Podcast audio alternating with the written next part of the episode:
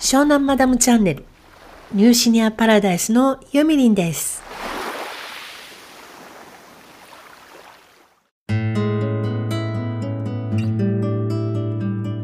こんにちは。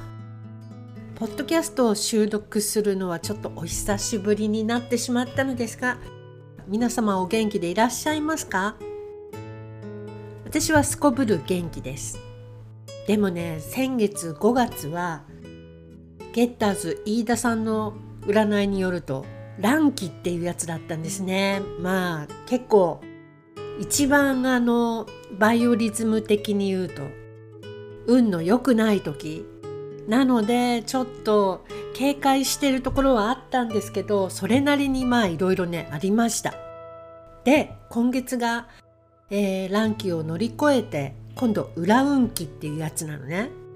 でそれの方が本当は悪いのかもしれないんだけど裏運気は結構私好きで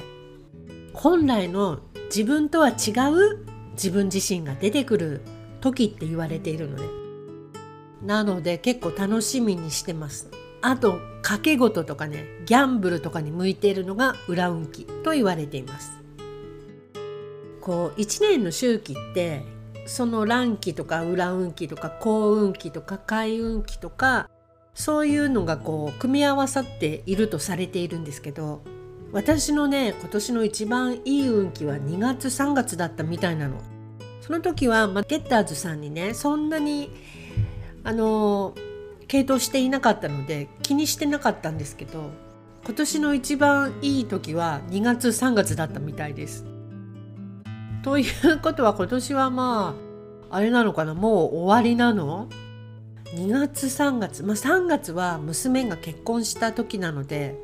確かにすごい良かったかな。でもね年の運気の方がもっと大きいわけよ。今年は私年の運気が確か準備の年で来年が開運再来年が幸運とかそういういい時なのでちょっとね楽しみでございます。なんていきなりこんななんか占いの話から入っちゃいましたけど本当はねおとといポッドキャストの収録したんですよ。でもそしたら久々すぎたのかめちゃくちゃ後ろ向きなことばっかり話してたのね聞き返してみたら。でこれ聞いたらリスナーの方は嫌な気分になっちゃうだろうなと思ってえー、今日撮り直していますなので今日はね楽しいことだけお伝えしていこうかなと思うのですが今日はねポッドキャストと面白かったドラマとあと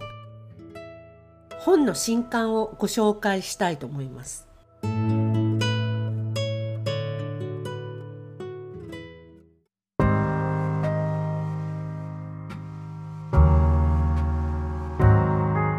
ずですねポッドキャストはですね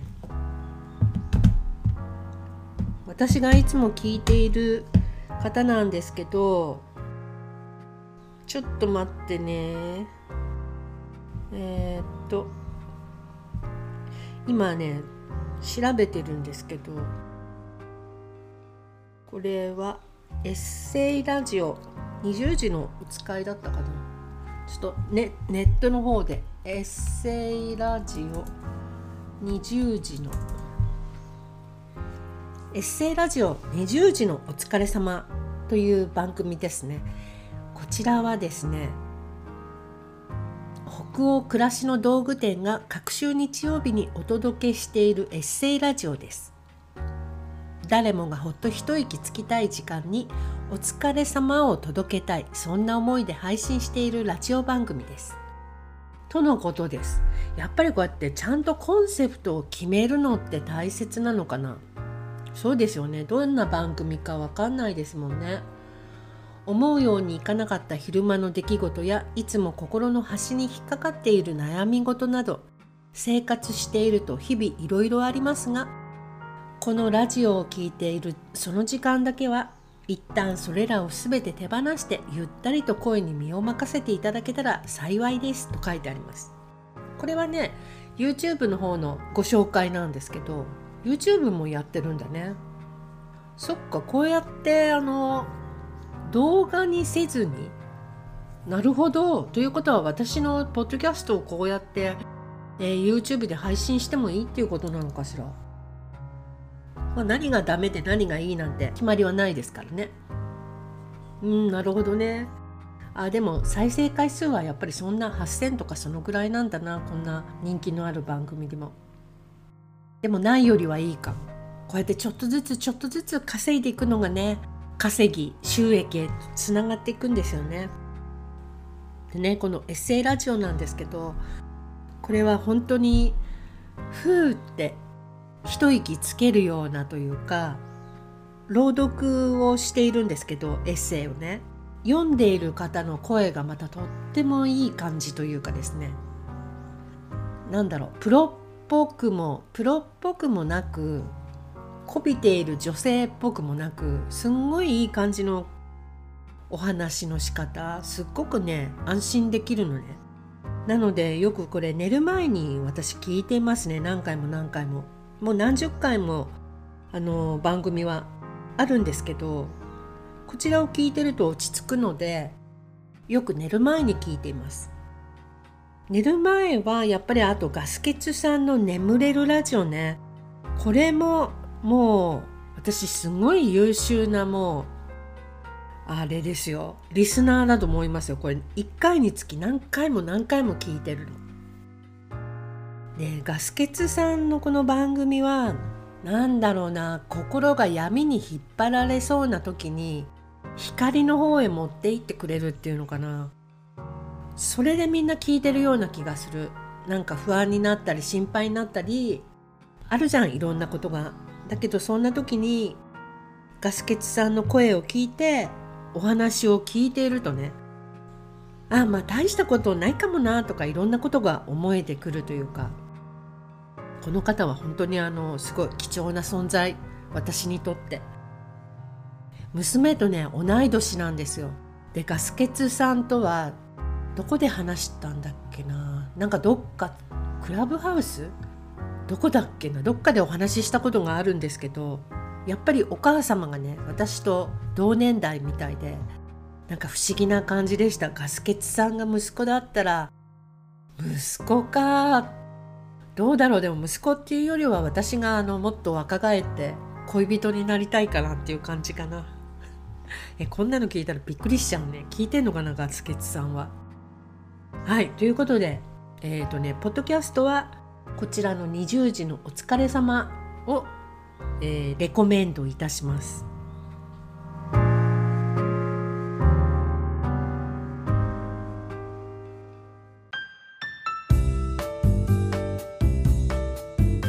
次がネットフリックスのおすすめですね。え、ネットフリックスのおすすめで最近私が見てるのがですねちょっとお待ちくださいね。今ネットフリックスを開いております。お加工の2人っていうのが宣伝で出ていますがこの男の子は私の大好きな江本優くん。あの江本明さんの息子さんの一人ですね。この子ねすごい好き。大好き。あこれもちょっと見てみたいのでマイリストに追加。えー、でそれで私のおすすめは「昨日何食べた?」というドラマなんですけどなんかさネットフリックスのこの検索とかさ何？UI っていうの？こういうの使い心地みたいの？もう一つなんですよね。と私は思いますけど皆さんはどうですか？使いやすいですか？ここ。なんかさ分かりにくい。と私は思うんですよね。エピソード詳細。えこれはねあの西島秀俊さんとうちのこれなんて読むの？西洋さんって読むの？この人はあの昔のエースを狙いのコーチ宗像コーチやってた人だっけ？あと不倫とかしてた人だよね。この内野さんがねまたいい感じいい感じに年取りましたねこの方は。この西島さんが弁護士さん。で内野さんが美容師さんでねゲイのお二人のカップルのお話なの。で弁護士の西島さんがいつもお料理をいろいろ作って内野さんが「わあ美味しそう」ってもう女の子みたいな感じなのねこの内野さんが。なんかそういうなんてことはない番組なんあのドラマなんですけどもうねこのこの西島さんの作っているご飯がいつもいつも美味しそうでこれ絶対にあのどっか調べたらレシピが出てるに違いないって思うんですけどそれもねあのおしゃれなご飯じゃなくて簡単にできる例えば玉ねぎとしめじを炒めてそこに鶏肉入れてトマトソースにしたトマト煮みたいなものとか美味しいコールスローの作り方とかお弁当とかねそういうのが出てくるのすっごい美味しそうでねもうこれちょっと全部真似したいっていう感じです。まあね多分西島さんが作ってるっていうところがいいんでしょうけどね。西島さんって素敵じゃないですかしかも弁護士さんの役だしであの弁護士って言ってもバリバリの感じじゃなくてすごい地味な感じのこうなんかねひっそりと暮らしてますみたいな感じのね人なの。でしかもさ女が好きなわけじゃないじゃない。面白いこれ。全然知らなかったんですけど有名なドラマだったのかな。で内野さんがまたあの役者もう役者冥利に尽きるっていうのかな。お芝居がすっごいうまいですねこの人は。もしかしたらあの日常生活はいろいろ大変なのかもしれないけどこれだけお芝居がうまいとしょうがないよねっていう感じがしますすごい可愛らしいゲイの役をねものすごくお上手に演じているのでこれまだ私シーズン1を見ているとこなので楽しみで前にご紹介したクイアアイなんですけど全部見ちゃったのね。シーズン5まで。だからもう見るのがなくって私の大好きなアントニーにも会えないのかと思うとなんか番組ないのかなって探してるんですけどね。あのファッション担当のタンの新しい番組はネットフリックスの中にあったのね。だけど私はアントニーが好きなのでちょっと今寂しくって。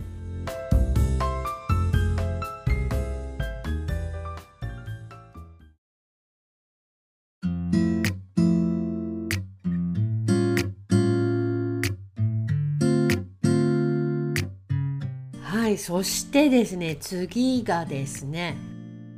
新刊新しい本をご紹介いたします。こちらねあの私のもう友達と言っていいと思うんですけど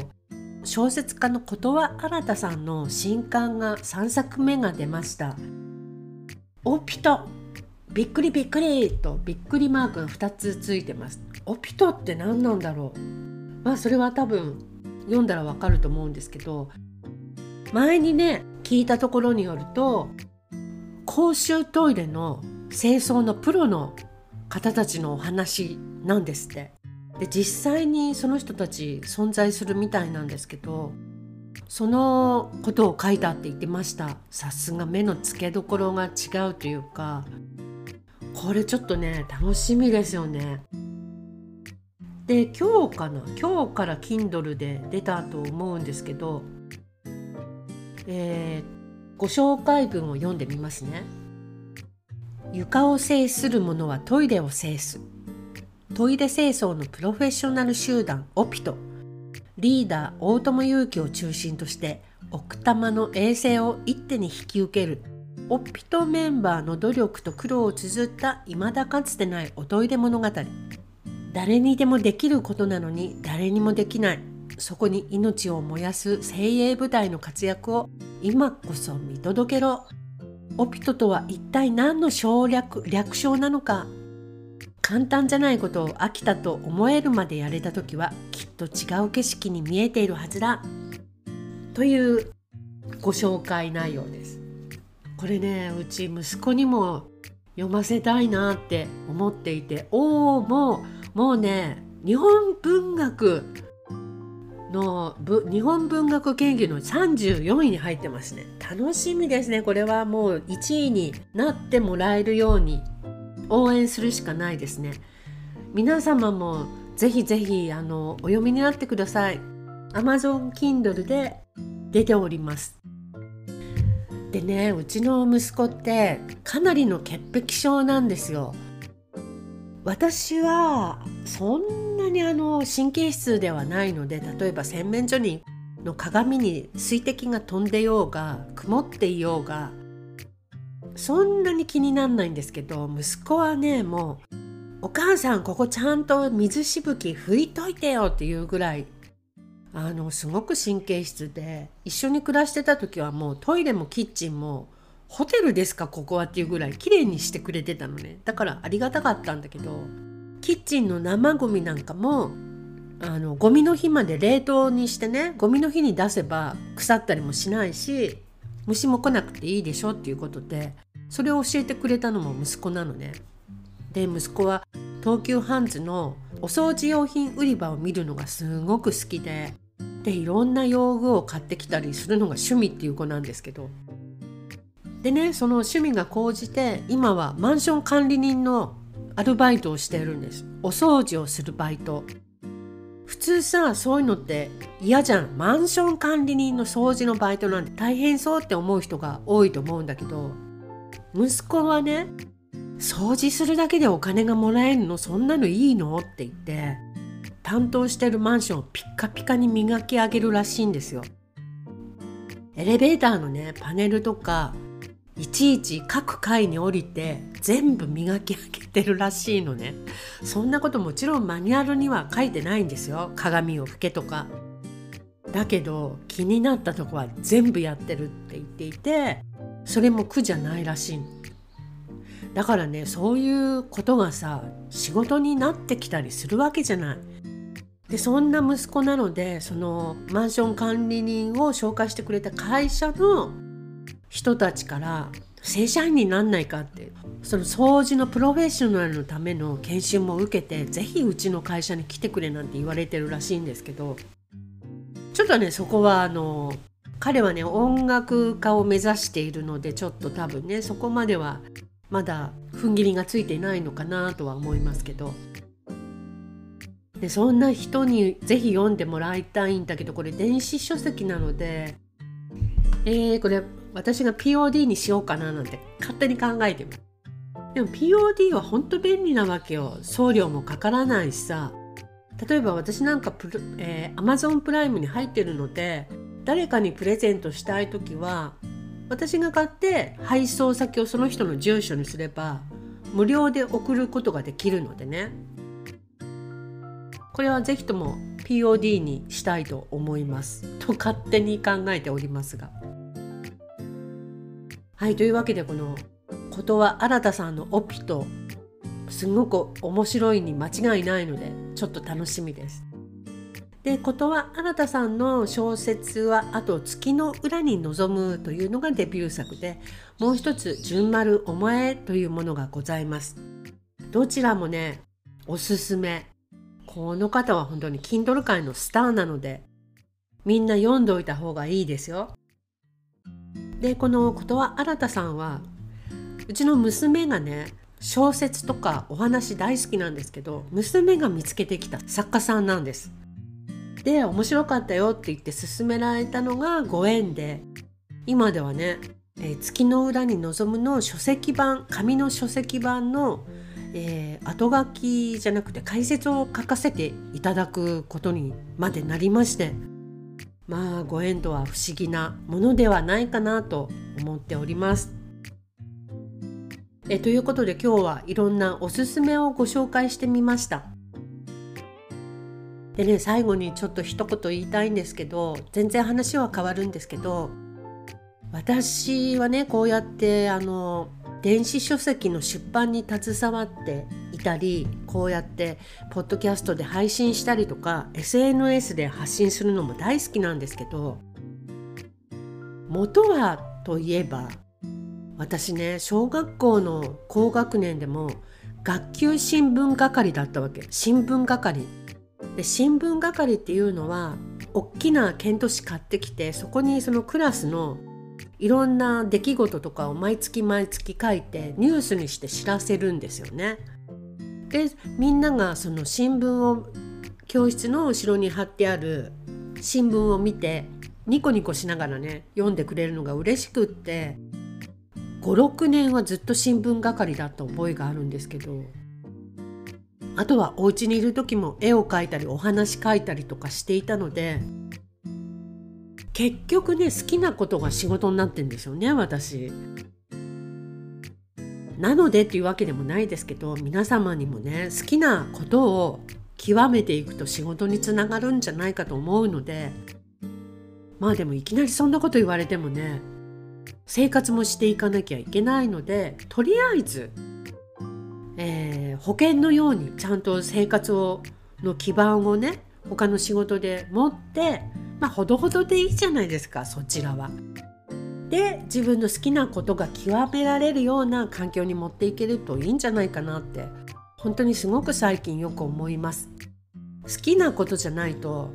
能力を発揮できないと思うしうん。なんかさ好きじゃないことってやれないじゃない一生懸命。そう思うんですね。であとは私は学校に行けなかった子とか不登校の子引きこもりの子そしてあとはねやっぱりシングルマザー私と同じシングルマザーとか離婚したいけどなかなかできないなって思ってる人とかもしくはあのこれから何かやってみたいなって思ってる女性とかねそういう人たちを本当に応援したいんですよ。綺麗事ではなく。まあ応援すると言っても何ができるのかなっていうのはわからないんですけど気持ちの面でだけは後押しができるのでそういう発信がポッドキャストでもできたらいいななんて最近すごくそういう気持ちが固まってきました。はいということで今日はちゃんと前向きな意見が収録できたかな。今日は一日雨ですが皆様も明日からね土日と良い週末をお送りください。